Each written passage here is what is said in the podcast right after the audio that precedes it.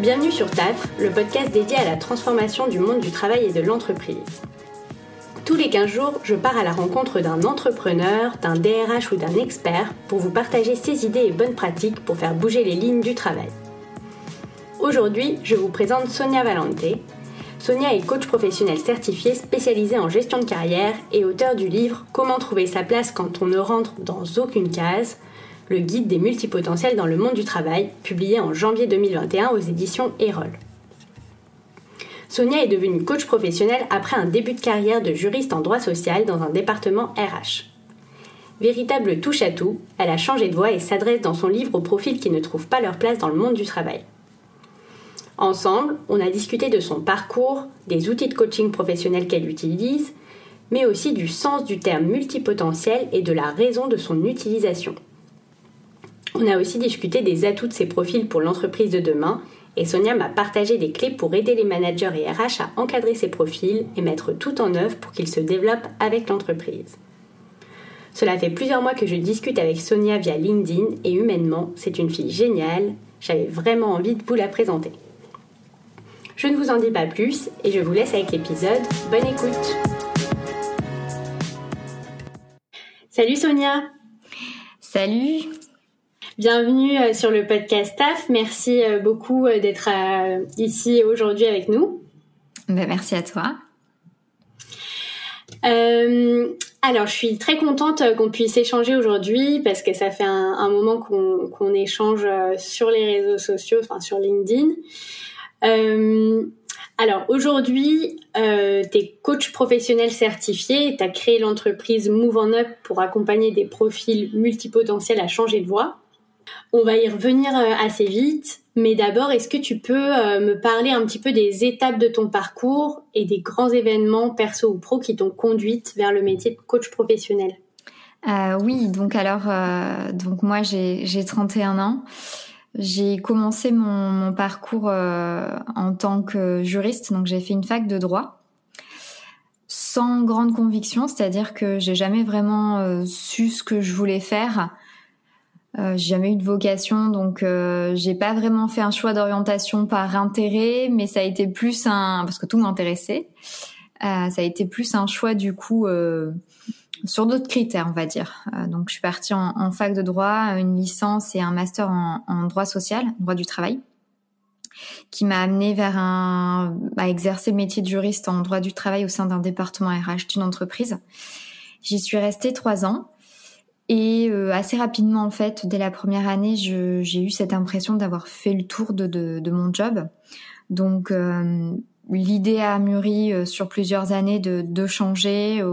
je te passe toute l'étape de j'ai des doutes, est-ce que je fais le bon choix, j'ai quand même une bonne place, mais bon, j'ai quand même pris la décision de, de partir.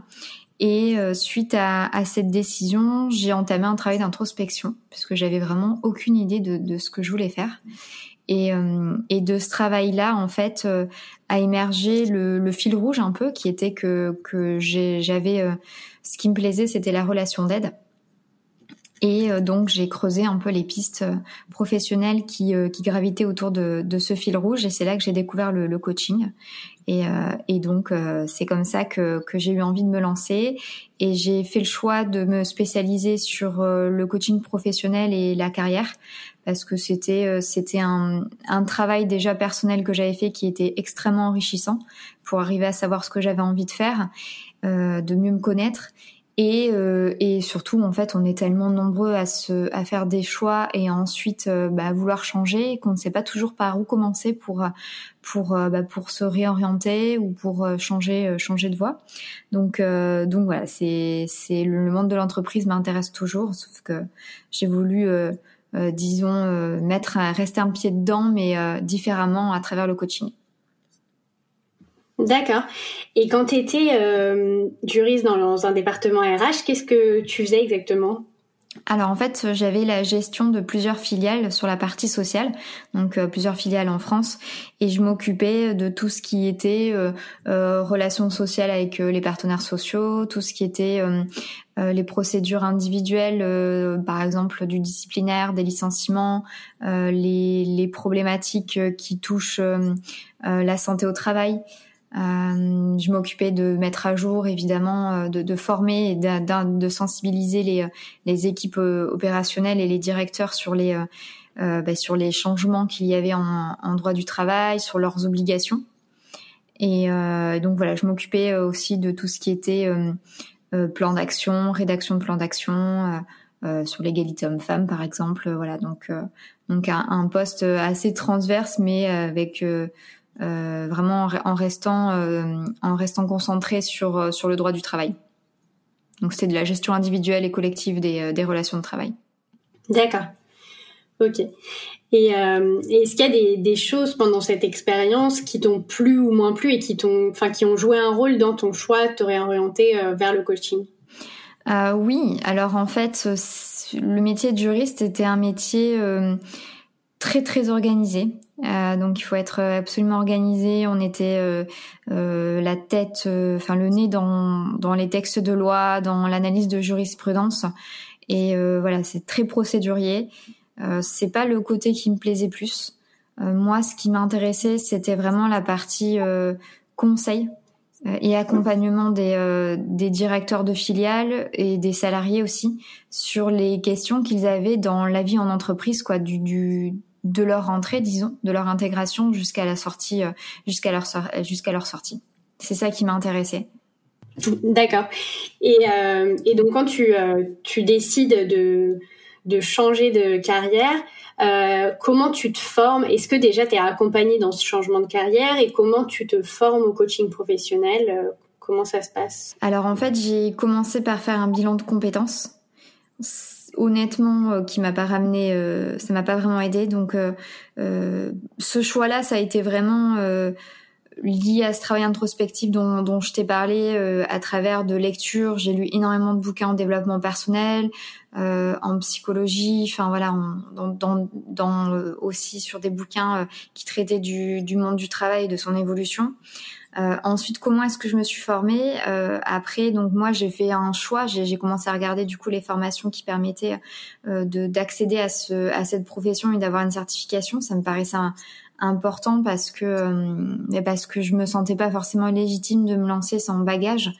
Et, euh, et donc là, de là, j'ai mené une petite enquête pour identifier les, les, formations qui, qui, qui existaient. J'ai, euh, aussi du coup euh, euh, interviewé pas mal de coachs pour comprendre vraiment un petit peu les coulisses de ce métier, quelle était la réalité du terrain et surtout aussi en entrepreneur. Et, et ensuite j'ai fait un choix et, et cette formation m'a permis de d'en fait déjà d'avoir de me familiariser à la posture de coach et surtout de partir avec une boîte à outils qui que je peux utiliser, que je continue à utiliser en séance de coaching pour accompagner mes, mes clients cette question de la, enfin cette boîte à outils, ça m'intéresse beaucoup parce que euh, moi je travaille depuis euh, bah, deux ans presque pour l'école de coaching de Paris dans le cadre de mon activité freelance. Et euh, et pareil, il y a une boîte à outils qui est, enfin qui est enseignée pendant la formation. Est-ce que tu peux me parler toi justement des outils que tu privilégies pour coacher euh, des, des, individus ou des équipes. Enfin, du coup, toi, tu es plus sur de l'individuel, j'imagine. Euh, quels sont les outils aujourd'hui que euh, tu privilégies? Ouais. Alors, euh, ça dépend. C'est assez, c'est vraiment le, au cas par cas. Il faut savoir déjà que quand tu quand tu coaches, donc tu as des techniques un petit peu de, de coaching communes à toutes les approches. Euh, donc ça va être, euh, il y a énormément de questionnements, énormément de reformulations. Euh, moi, j'ai beaucoup apprécié tout ce qui était approche PNL et analyse transactionnelle. donc c'est une approche plutôt, si je peux dire, le but c'est de c'est de faire prendre conscience à la personne. comment dire ce qu'elle va penser, ses pensées, ce qu'elle ressent, comment elle se comporte et de voir où est-ce que ça bloque. Parce qu'en fait quand il y a une situation qui est bloquante euh, c'est que c'est qu'il y a c'est pas aligné en fait. T'es pas aligné avec ce que tu ressens ce que tu penses et ce que tu fais. Donc en fait moi je les accompagne en les en, en les aidant à euh, à se concentrer sur ces trois plans là émotion pensée et comportement. Après euh, j'adore l'écriture donc je me suis aussi euh, familiarisée, j'ai commencé à, à, à, me former aux techniques narratives. Donc l'approche narrative, c'est intéressant, ça permet en fait de, de, de sortir un peu du mental. Euh, Aujourd'hui, euh, voilà, on te pose une question et puis c'est euh, tu y réponds mentalement quoi, machinalement. Euh, tu et, et parfois on n'a pas toujours les réponses. Par exemple, si je te dis c'est quoi tes valeurs, il y a énormément de personnes qui arrivent pas à répondre à cette question. Euh, et, et l'approche narrative permet justement de, de, de, de sortir de ce mental-là et grâce à la narration, l'imagination, par exemple le conte, euh, euh, bah, tu vas pouvoir en fait réussir à faire sauter cette barrière, euh, cette barrière qui t'empêche de trouver tes réponses et de trouver les, les, euh, les réponses en stimulant d'autres parties de ton cerveau. Et euh, c'est aussi utile quand tu euh, travailles certaines certaines émotions bloquantes ou euh, certaines croyances. Et, et tu, le but, c'est avec les techniques et la narration, c'est de de t'extraire de de dissocier en fait le problème que tu vis de ta personnalité et de le voir comme quelque chose, une entité à part entière. Et là, tu voilà, c'est tout un, je te passe le détail, mais c'est c'est tout un processus en fait qui permet à la personne de de prendre de la hauteur et de se détacher de la situation qui la paralyse. Ok, merci beaucoup. Euh, c'est très, enfin, c'est, marrant euh, ce, cet exemple que tu donnes avec les valeurs parce que je pense que c'est très, euh, c'est très ressemblant. Enfin, que ça soit les valeurs, les valeurs d'une personne ou les valeurs d'une entreprise, il y a un vrai côté spontanément à les, à identifier des valeurs telles qu'on aimerait les voir, que ce soit pour les entreprises ou pour les personnes, et à ne pas et à un peu se mentir à soi-même quand on quand on nous pose la question quelles sont tes valeurs, au lieu d'aller chercher exactement dans ton comportement, dans ce que tu fais, dans ce que t'aimes, etc. Euh, quelles sont quelles sont tes valeurs? Ça marrant. Ouais, c'est exactement ça. C'est pour ça que que tout l'intérêt de justement faire prendre conscience à la personne. Ok, tu me dis que ta valeur, je sais pas, c'est euh, c'est euh, je, je, dis une bêtise. la combativité ou autre, qu'est-ce qui dans ton, ton comportement me prouve que c'est le cas? Euh, qu'est-ce qui dans euh, ton schéma de pensée va me prouver que, que c'est le cas ou aussi au niveau des émotions? C'est euh, effectivement il y a beaucoup de, il y a un décalage entre ce que on aimerait incarner et ce qui est réellement important pour soi et ce qui nous définit, et nous distingue. ben, ça tombe bien que tu parles d'écriture aussi parce que je voulais donc qu'on parle évidemment de, de, ton livre. Donc tu as sorti le livre euh, en début d'année la comment trouver sa place quand on ne rentre dans aucune case, le guide des multipotentiels dans le monde du travail. Euh, alors c'est euh, c'est un sujet moi qui me passionne parce qu'à titre personnel je pense que j'ai eu un parcours qui fait que voilà je me sentais un peu appartenir à aucune case donc forcément ça résonne beaucoup après voilà j'ai au niveau du terme multipotentiel voilà c'est on utilise aujourd'hui beaucoup de termes comme les zèbres, les multipotentiels, enfin les et, euh, du coup voilà, je, voulais que toi tu m'expliques un petit peu euh, qu'est-ce qu'un profil dit multipotentiel, d'où vient ce terme et voilà, pourquoi on utilise le terme multipotentiel. Ouais. Alors déjà, euh, ce que tu dis est hyper intéressant. Euh, on utilise énormément d'étiquettes. Donc moi, en tout cas, ce que je vais d'abord donner ma définition du multipotentiel et, euh, et, après je te donnerai mon point de vue sur euh, sur ce terme-là.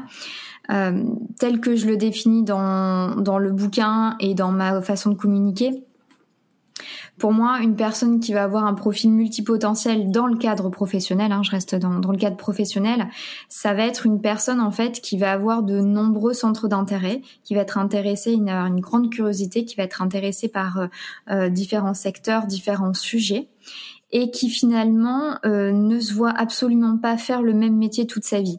Elle envisage, c'est plutôt une personne qui envisage du coup de construire une carrière en, euh, en enchaînant des expériences et euh, de par cette, de, du coup de par ce, ce, ce, mode de, de fonctionnement, eh bien, elle va euh, acquérir des, euh, des compétences, plusieurs compétences, sans être forcément euh, alors je dis forcément parce qu'on peut l'être quand même, hein, mais sans être forcément spécialiste ou expert d'un sujet. Et, euh, et donc du coup, elle se retrouve avec des compétences assez assez variées. Et, et, et voilà. En tout cas, c'est ce qui est certain, c'est que c'est une personne qui même si en fait elle se sent épanouie bien dans son travail, quoi qu'il se passe, elle n'y restera pas, elle ne fera pas le même métier toute sa vie. C'est quelqu'un qui qui voilà qui envisage sa carrière comme une succession d'expériences. Ça, c'est la première, euh, la première définition que, que, que, que je donne du, euh, du, profil multipotentiel. Après, sur la notion, euh, c'est ce que j'essaie en tout cas de, de, de montrer dans le livre, c'est de ne pas voir ça comme un outil d'identité. Euh, c'est vrai que comme tu l'as très bien dit, euh, ah mais moi je suis quoi? Est-ce que je suis surdouée? Est-ce que je suis hypersensible? Est-ce que je suis ci? Est-ce que je suis là? Euh, Tout ça en fait c'est c'est euh, c'est pas forcément bon. Euh, je l'utilise parce que en fait, ce qui se passe, c'est que quand tu utilises une étiquette, le but premier, en tout cas à mon sens, ça va être, euh, étant donné qu'on est assailli d'informations au quotidien sur les réseaux sociaux, euh, euh dès qu'on ouvre une, enfin dès qu'on dès que son téléphone, euh, on reçoit des notifications sur son téléphone, le but ça va être de se dire ah ben tiens ce mot m'a alerté et je me reconnais dans cette description là. Donc en fait, ça va plus être pour faire un tri dans tout ce cette euh, cette montagne d'informations qu'on qu'on reçoit chaque jour au quotidien. C'est plus se dire ok quand Sonia va parler du profil multipotentiel, je sais ce qu'elle va mettre derrière. Mais ce qui est le plus important, c'est donc de pas voir ça comme un outil d'identité, mais plutôt de compréhension de soi. C'est se dire, donc quand je quand je lis ce bouquin, par exemple, euh, est-ce que ça m'aide à comprendre mon fonctionnement?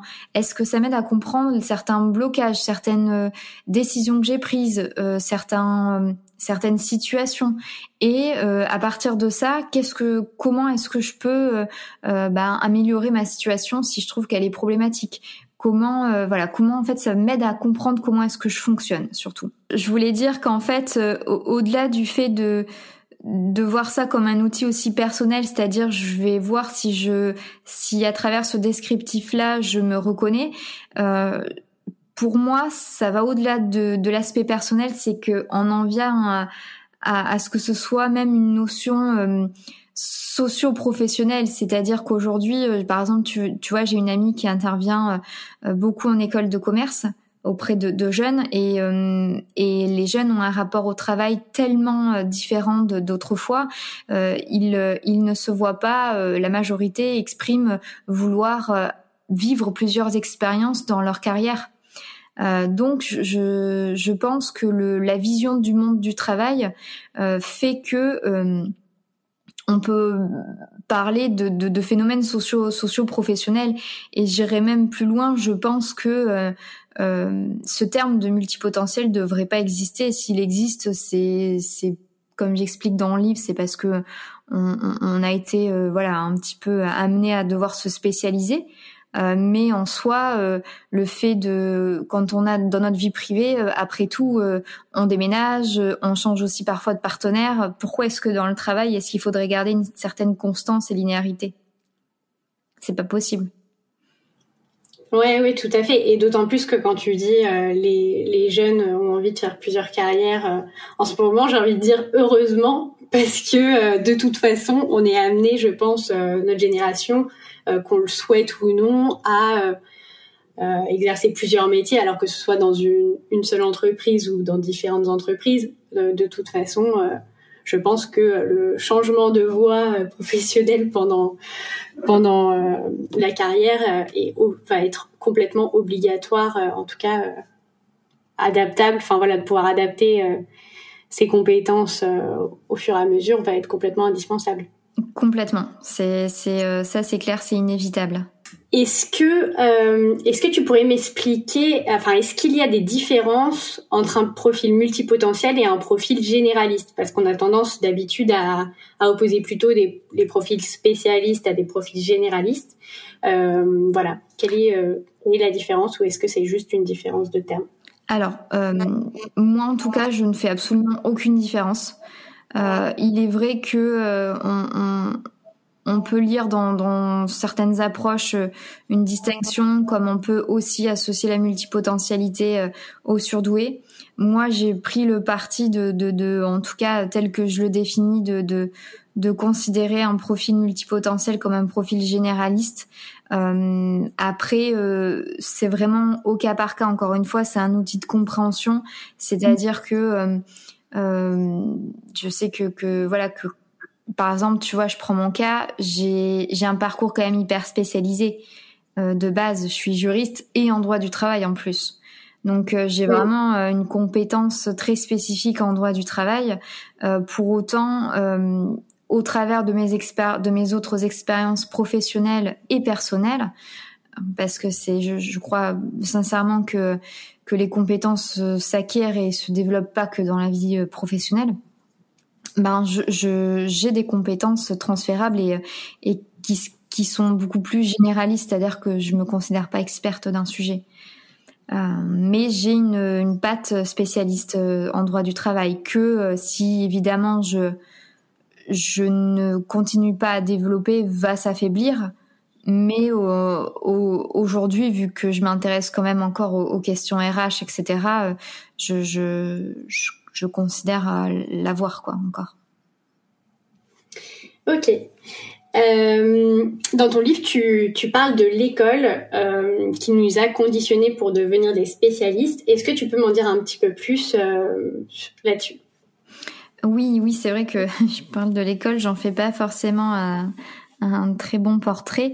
Euh, en fait, euh, oui, j'explique en fait comment à travers euh, l'histoire et les besoins, bah, les besoins en fait, disons d'après-guerre des entreprises et de la société, on est arrivé à, à ce que l'école en fait soit au service de des entreprises. Donc euh, les entreprises à une certaine époque qui autrefois manquaient de main d'œuvre euh, avaient besoin surtout de, de, de, de, personnes qui soient opérationnelles de suite. On était euh, il y avait beaucoup plus de, de postes techniques que de que de que de que de métiers support de fonctions support.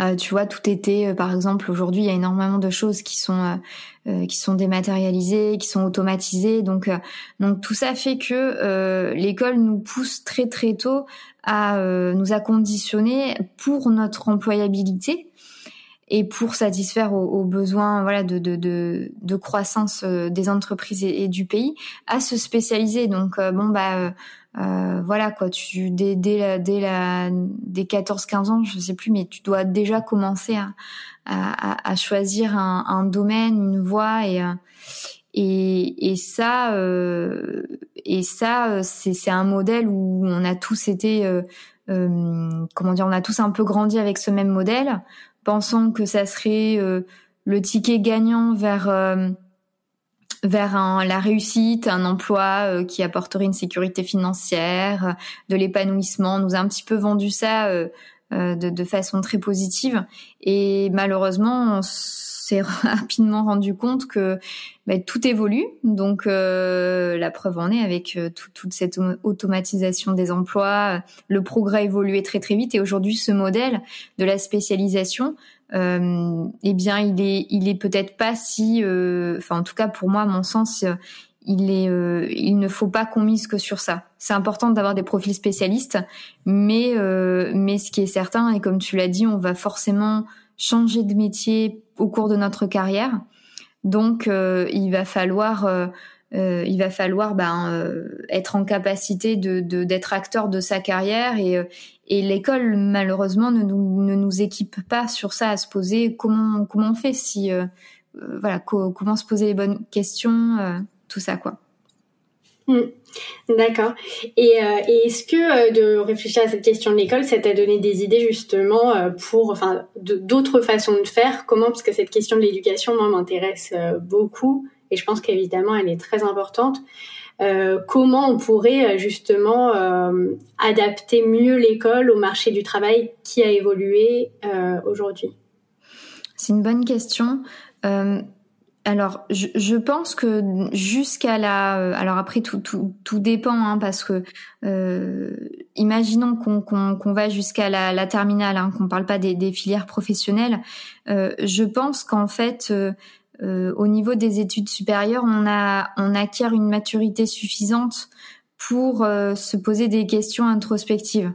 Donc je pense qu'on devrait euh, on devrait déjà commencer par sensibiliser les les jeunes à se poser ces questions-là. Qu'est-ce que qu'est-ce que je recherche? Qu'est-ce que j'ai vraiment envie de faire? Les outiller pour savoir si demain ils ont envie de changer, comment faire Ça, c'est un premier, une première, à mon avis, une première piste et enfin vraiment leur faire prendre conscience que voilà que, que, que les métiers évoluent très vite donc arrêter de leur vendre qui vont qui vont payer une école à une école de commerce à je sais pas combien de milliers d'euros et et, et trouver un poste et puis être peinard pendant pendant les, les 30 prochaines années, ça, ça c'est faux. Je pense que c'est la première étape. Après, la deuxième, euh, bah la bonne question. Je pense que c'est c'est aussi, euh, je crois que ça se fait, mais c'est compliqué en même temps. C'est ça va être de de faire intervenir euh, dans les écoles, ça se fait, les écoles de commerce, les professionnels qui interviennent un peu plus pour parler de la réalité du terrain, euh, des, des, euh, de ce qui se passe en entreprise. Après, au niveau des, des universités, moi j'ai un parcours universitaire, euh, je n'ai aucune idée, je n'avais aucune idée de ce que représentait le, le, le marché du, du, travail, le monde du travail. Donc, je crois qu'il faudrait bah, beaucoup plus faire, faire intervenir des, des, des professionnels. Mm. Oui, oui. Et puis même à l'école, en fait. Des, des plus tôt, je pense. Mm. Il faudrait... Euh, ouais. Après, c'est euh, difficile, hein, parce que euh, c'est vrai que c'est un, un, sujet complexe, parce que c'est vrai qu'on compare souvent avec les pays anglo-saxons, américains, où ils ont, on a, voilà, ils ont un temps d'avance, mais voilà, faut pas oublier qu'en France, en fait, l'école, on a l'école publique, donc les moyens sont pas les mêmes.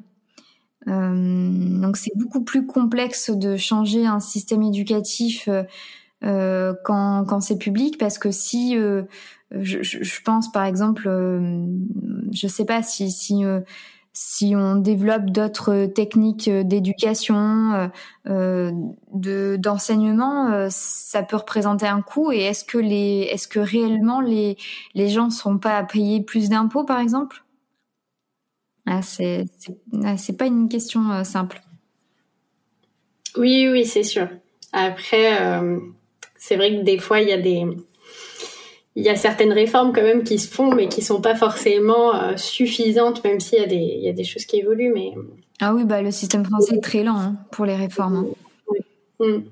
oui, donc tu me parlais un petit peu des transformations que connaît le travail et que et que c'est ça, enfin que c'est que euh, le fait, enfin voilà, l'école, le modèle de l'école a été construit euh, ben, en vue de euh, construire, enfin de de préparer les, les élèves, les futurs travailleurs à, à travailler dans les entreprises parce que le marché a besoin de profils spécialistes. est-ce que, enfin, est-ce que tu peux me parler un petit peu plus de ce changement au niveau des besoins des entreprises de, spécialistes à des profils plus généralistes et à d'autres. Est-ce qu'il y a d'autres grandes mutations que tu as observées euh, quand tu quand as fait euh, des recherches pour l'écriture de ton livre? Les grands changements que j'ai euh, que j'ai observés, donc le le premier que tout le monde connaît, c'est évidemment l'automatisation, l'impact, l'arrivée du, du, digital, de, de l'automatisation de nombreux emplois qui en a fait disparaître et qu'il a, il a fallu que ces gens-là se réadaptent sur de, à de nouveaux outils, voire carrément à de nouveaux métiers quand les, certains postes ont, été supprimés. Aujourd'hui, les, les, entreprises ont, ont, ont, un enjeu central, c'est euh, l'adaptation puisque tout va très vite. Euh, donc, euh, c'est-à-dire que le progrès avance tellement vite, les mentalités aussi changent. Donc l'entreprise doit à la fois s'adapter aux enjeux, euh, par exemple, je pense aux enjeux euh, euh, économiques, sociaux ou environnementaux. Ce, qu'on vit là, par exemple, la, crise, la crise sanitaire, on est, on est un très grand, un très bon exemple. on a vu que ce qui qu'il a fallu voilà s'adapter, changer de façon de travailler, changer de façon de produire aussi. Donc, donc tout ça, c'est ça va être de plus en plus récurrent puisque puisque le progrès de manière globale euh, avant est, de plus en plus rapide. Après, il y a aussi la partie euh, euh, des mentalités, comme on en parlait, le, fait que les que la nouvelle génération, enfin les jeunes, ne voient plus le travail comme un rapport de subordination ou où c'est c'est un moyen de gagner sa vie et puis et puis c'est tout, de subvenir à ses besoins essentiels. Mais ces jeunes-là voient davantage le travail comme une quête de sens. Ils ont envie de participer à quelque chose de plus grand, et donc les entreprises doivent aussi s'adapter en termes de, de management, d'organisation, de recrutement à ces à ces profils-là pour les attirer, puisque c'est quand même eux le cœur de l'entre euh, le cœur de, de, de l'activité de l'entreprise. Sans, sans, sans collaborateurs, l'entreprise ne, ne, ne fonctionne pas. Donc c'est évoluer à, à cette nouvelle vision du travail, évoluer aux nouveaux enjeux, évoluer aussi aux, aux nouvelles mentalités, enfin aux nouvelles, tu vois, les, par exemple, euh, modes de consommation. On voit qu'aujourd'hui, euh, euh, ben la, la notoriété d'une entreprise aussi est, est, euh, est, très regardée. Donc, euh, donc tout ça impacte le, monde du travail, quoi. Le monde du travail n'est plus privé, il est devenu public en fait. Toutes les, la preuve en est avec balance le phénomène balance ta startup, etc. Balance ton agence. C'est tout ça impacte et modifie le, le, monde du travail aussi bien de l'extérieur que à l'intérieur. Je trouve ça intéressant l'exemple de Balance ta startup parce que c'est euh, à la fois moi ça me paraît euh, des euh, super initiatives pour justement bah, contraindre en gros c'est un peu comme c'est le système un peu des avis en ligne pour tout c'est-à-dire que quand on regarde un restaurant on va avoir des avis donc du coup les ça oblige ce, cette nouvelle habitude oblige les restaurants par exemple à faire de la qualité euh, et ça, c'est un peu la même chose. Balance ta, ton, ta startup ou balance ton agency. Donc, c'est des comptes Instagram euh, pour les auditeurs qui n'auraient pas vu l'histoire, c'est des comptes Instagram euh, qui dénoncent, enfin qui partagent les commentaires euh, de salariés de start-up ou d'agences qui dénoncent des comportements de harcèlement moral ou sexuel au quotidien. Et, et à la fois, moi, ça me paraît du coup très positif dans ce sens-là, de même que les avis euh, pour les restaurants, par exemple, que j'aime j'aime beaucoup euh, manger, ça se sent dans cet épisode. mais, euh, mais, mais après, c'est vrai qu'il y a une question un peu, enfin voilà, ce, cet effet aussi digital peut bah, mettre à mal certaines profils. Enfin voilà, il y a, quand même un, un, côté un petit peu risqué. Mm pour certaines personnes qui peuvent se retrouver bah, un peu assassinées sur, euh, sur la place publique euh, web. Et, euh, et du coup, voilà, ton avis là-dessus.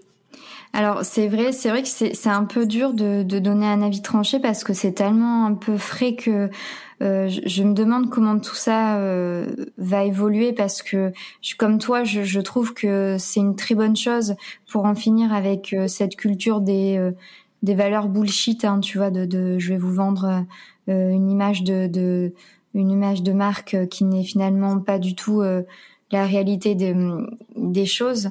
donc c'est c'est nécessaire, mais de l'autre côté, où est la limite? C'est-à-dire qu'effectivement, euh, euh, à un moment donné, euh, je reprends un peu là le, le, côté droit, mais mais c'est le c'est de la c'est de la enfin je veux dire c'est une question juridique après. Le droit du travail est là pour euh, pour bah, pour qu'on puisse mener des actions euh, donc je pense qu'il il va il faudra quand même euh, être alerte et vigilant à pas franchir une limite euh, dénoncer certains faits à travers les médias ok mais après il faut savoir dire bon bah là ça ça ressort si réellement on veut qu'il y ait des actions il faut aussi peut-être euh, laisser euh, la justice euh, prendre prendre son rôle quoi et mener des actions au prud'homme.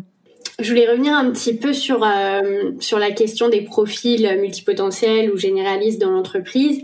Aujourd'hui, effectivement, bah il y a eu beaucoup. tu vois, moi je trouve que par exemple, quand je me suis lancée en freelance, c'était un peu, enfin c'était encore, alors que ça fait, c'était il y a deux ans et demi, hein, donc je parle pas y a 20 ans, euh, il y avait une vraie tendance, enfin une vraie, euh, un vrai conseil de base qui était de devenir spécialiste euh, de son métier pour pouvoir mieux se vendre. Et alors, en tout cas, en freelance, c'était vraiment la principale recommandation. et moi, en écrivant du contenu à destination des freelances, etc., c'était aussi la principale recommandation.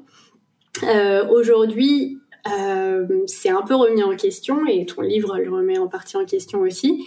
Est-ce que tu peux m'expliquer justement bah, quelle place ont ces profils dans l'entreprise et quels sont leurs atouts pour une boîte, que ça soit en tant que collaborateur ou en tant que partenaire en freelance?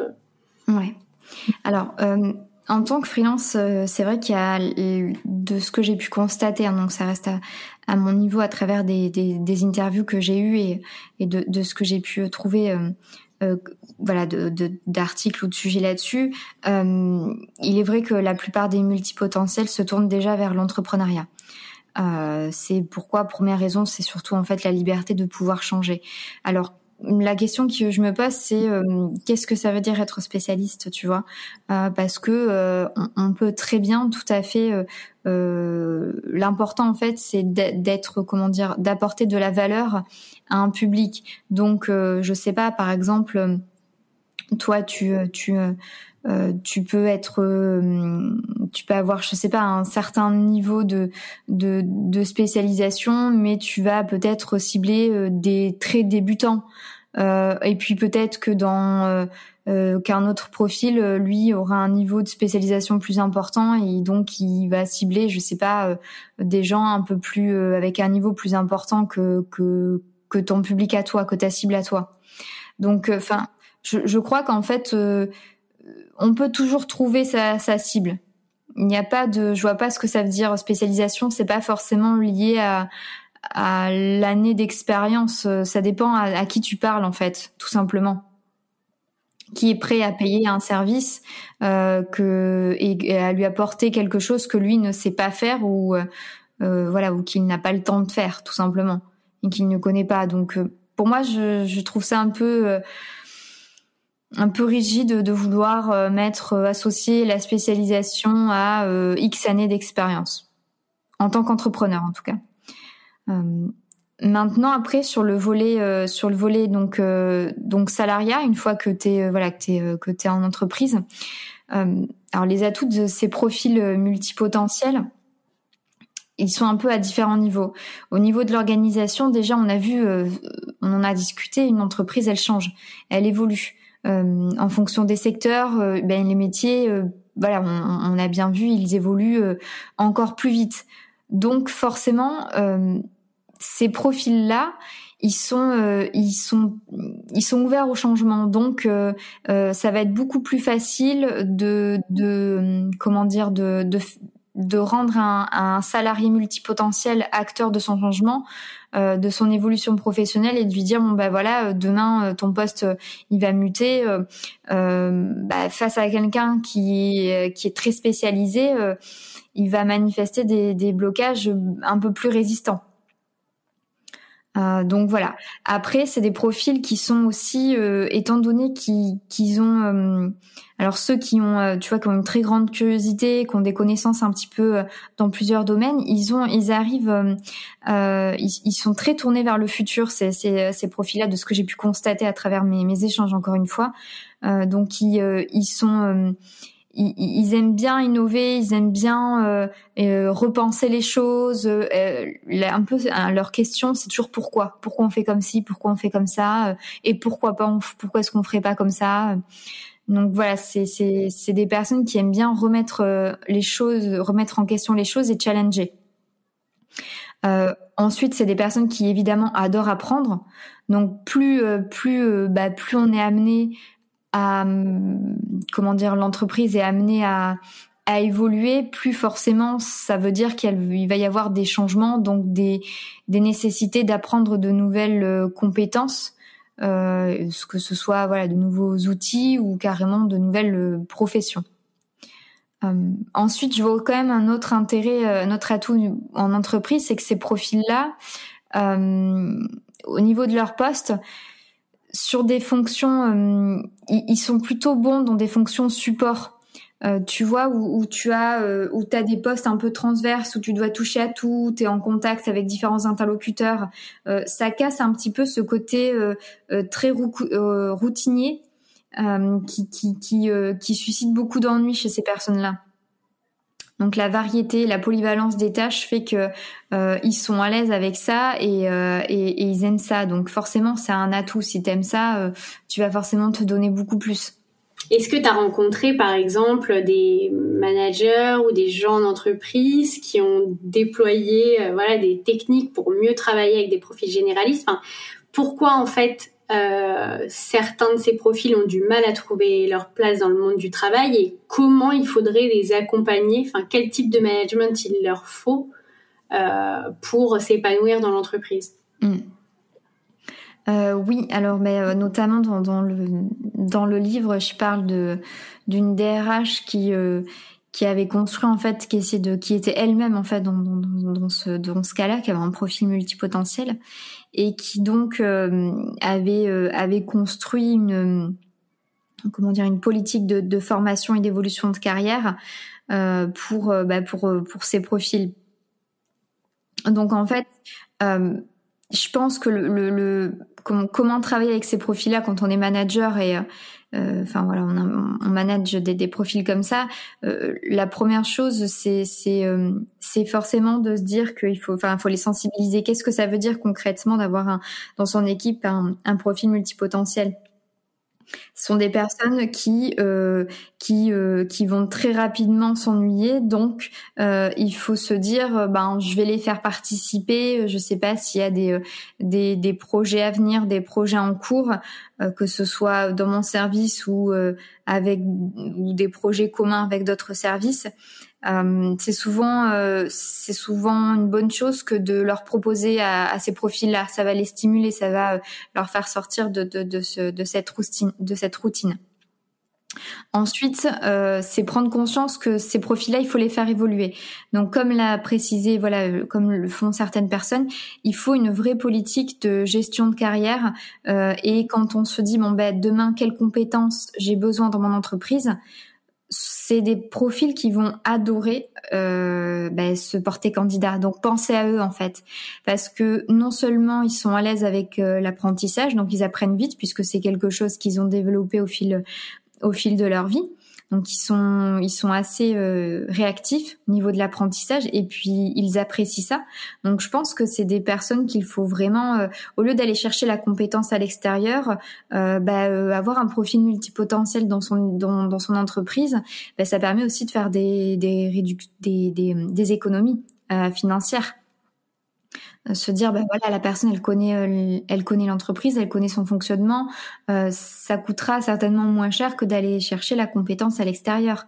Ne serait-ce que pour toute la partie recrutement qui représente un coût euh, recrutement et intégration.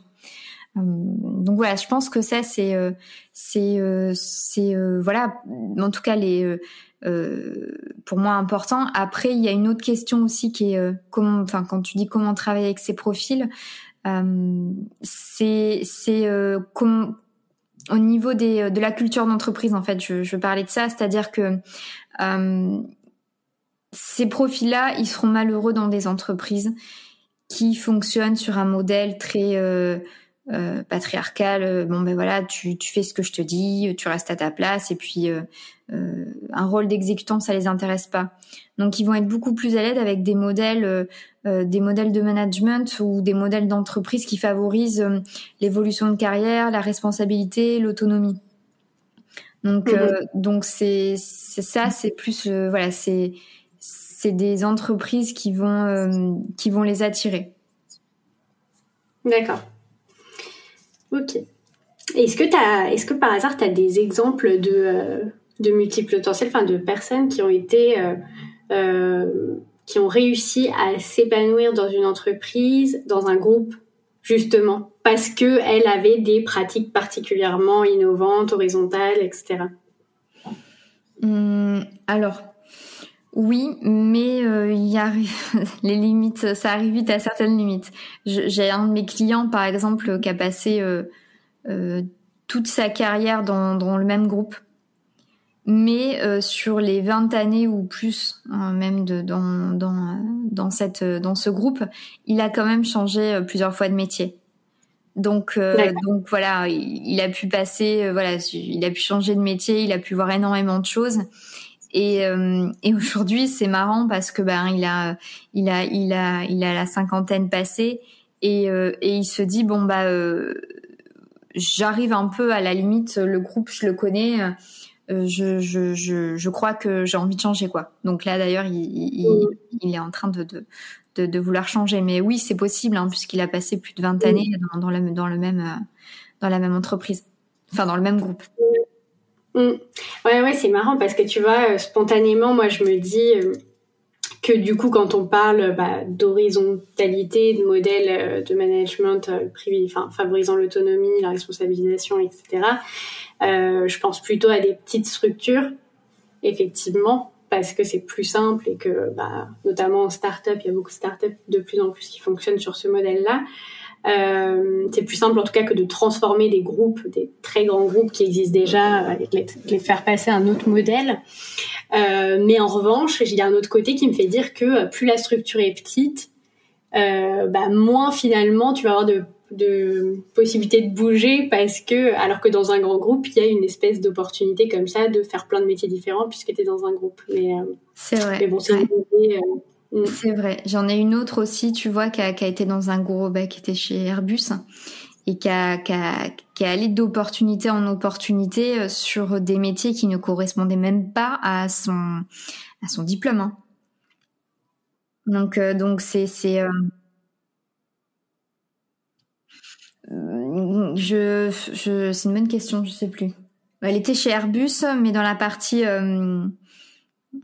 Non, je sais plus. Je, je sais plus. Je saurais pas te dire. Mais le fait d'être dans un grand groupe, elle, euh, comment dire, elle a eu des opportunités euh, qu'elle n'aurait certainement pas eu si elle avait travaillé dans une plus petite structure. Et en fait, c'est toute la force du réseau. Et à l'inverse, je connais une autre personne qui, euh, qui elle, a, a, passé son temps à changer tous les ans ou tous les deux ans de petites structures. Elle allait de start-up en start-up. Euh, et puis, euh, et puis, alors c'est vrai qu'elle euh, qu'elle a qu'elle a qu'elle a beaucoup apprécié les, les premiers temps, et mais mais elle a rapidement, elle s'est rapidement lassée et puis elle dit bon bah voilà j'ai envie de passer à autre chose maintenant quoi. Et là d'ailleurs elle est entrepreneur maintenant. Mais encore une fois, c'est il faut pas en faire une généralité. Euh, ça dépend de, tas d'autres paramètres. Euh, par exemple, je sais pas, ça dépend aussi de, ta situation personnelle, ça dépend de ton niveau d'énergie. Je sais pas, il y a certaines personnes qui vont à un moment de leur vie être un peu plus fatiguées, un peu plus euh, et qui vont donc euh, voilà chercher un peu plus de stabilité. Euh, faut vraiment prendre en compte que c'est pas euh, ça ne nous ça ne définit pas qui nous sommes. Hein. C'est juste un une partie de notre une composante de notre personnalité qui doit composer justement avec d'autres aspects et d'autres besoins.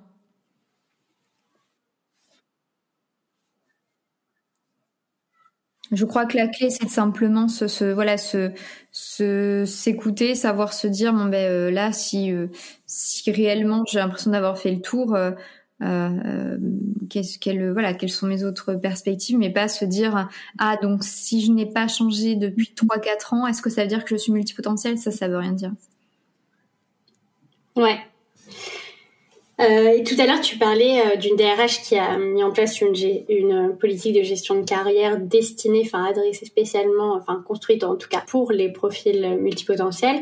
Euh, Est-ce que tu peux m'en dire plus sur cette euh, politique de gestion des carrières? En quoi Enfin, qu'est-ce qui a été adapté? Quelles ont été les adaptations par rapport à une politique de gestion de carrière classique? Ouais. Alors, juste, je corrige, c'est pas, ce n'est pas affiché comme étant pour les profils multipotentiels. Euh, parce que ça, ça n'aurait pas, enfin, ça n'aurait pas de sens. Euh, mais en tous les cas, c'était largement adapté à ces profils-là. Alors, ce qui était mis en place, euh, c'est en fait qu'il y avait une une vraie communication en interne sur la promotion des évolutions de poste. Donc tu, tu pouvais en fait candidater sur un métier qui était complètement différent du tien. tu pouvais aller faire des vies ma vie. Moi j'avais ça aussi dans mon, dans mon entreprise.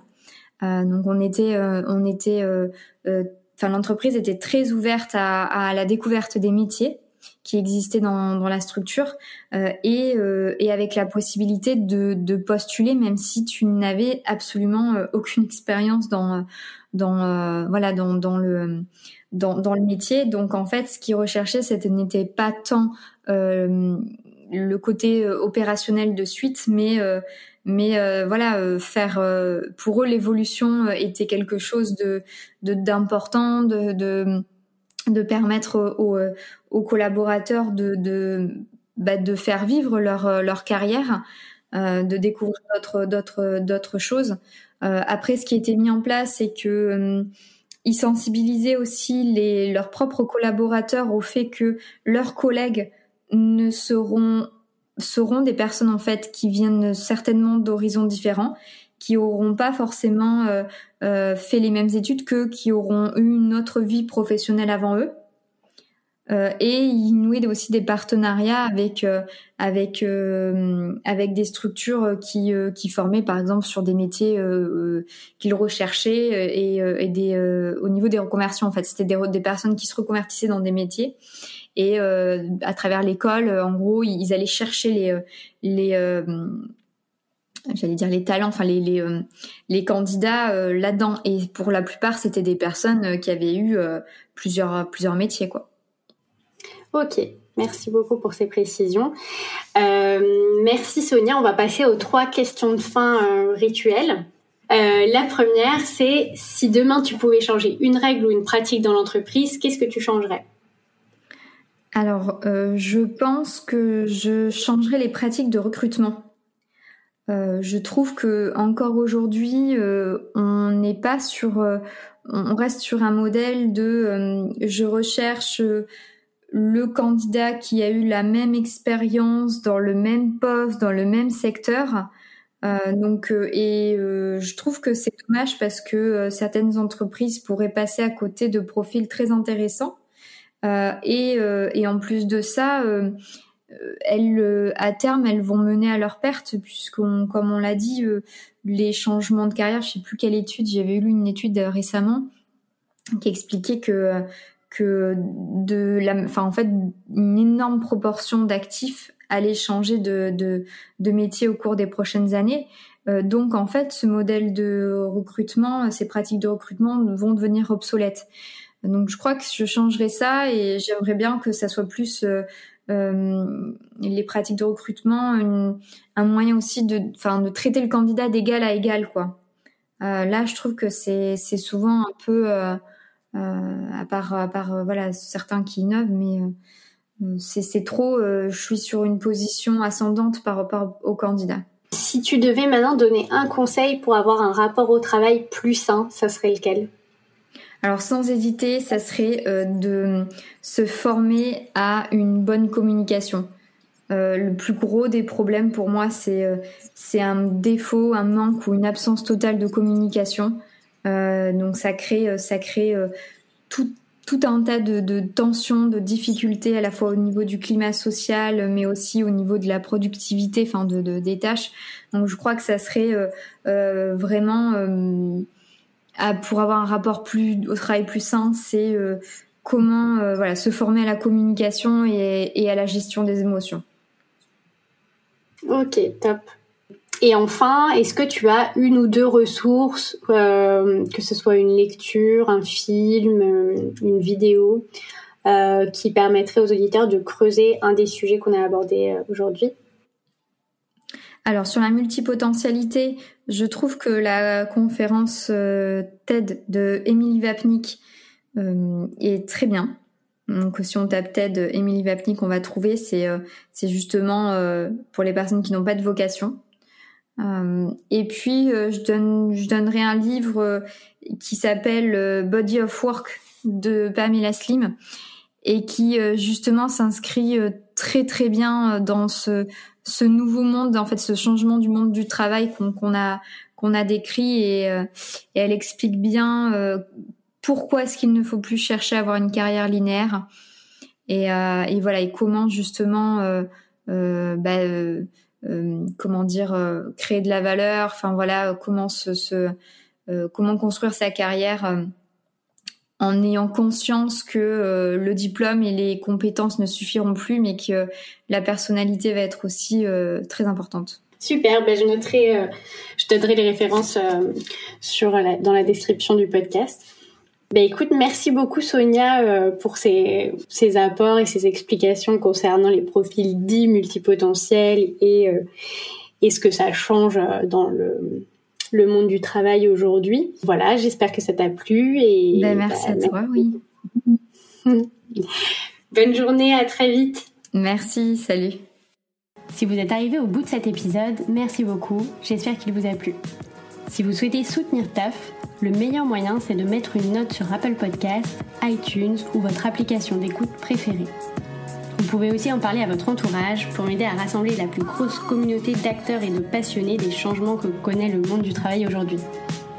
Pour creuser les sujets et recevoir deux fois par mois des ressources complémentaires et les backstage de l'aventure TAF, je vous invite à vous inscrire à la newsletter que vous trouverez en lien dans la description. Enfin, je suis toujours preneuse de vos retours sur n'importe quel aspect du podcast qui m'aideront à améliorer le format au fur et à mesure. Sur ce, je vous souhaite une excellente journée avec ou sans taf.